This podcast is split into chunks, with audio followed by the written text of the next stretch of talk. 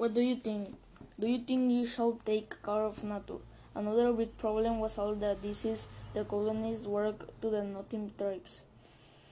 They brought cholera, measles, chickenpox, smallpox, and many others.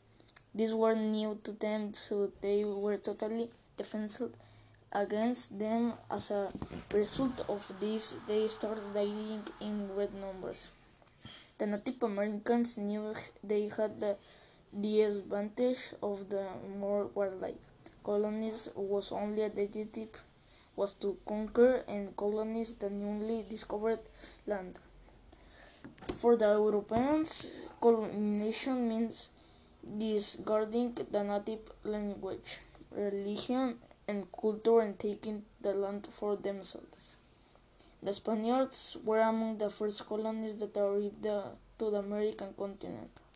A few years later, people from England and France sailed here to, to what was known as the New World.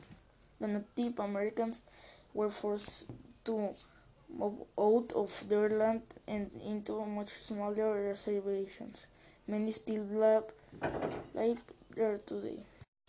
There are currently of 15 federally recognized 5100 federally recognized tribes in the United States and there are also still several tribes in Mexico and Canada.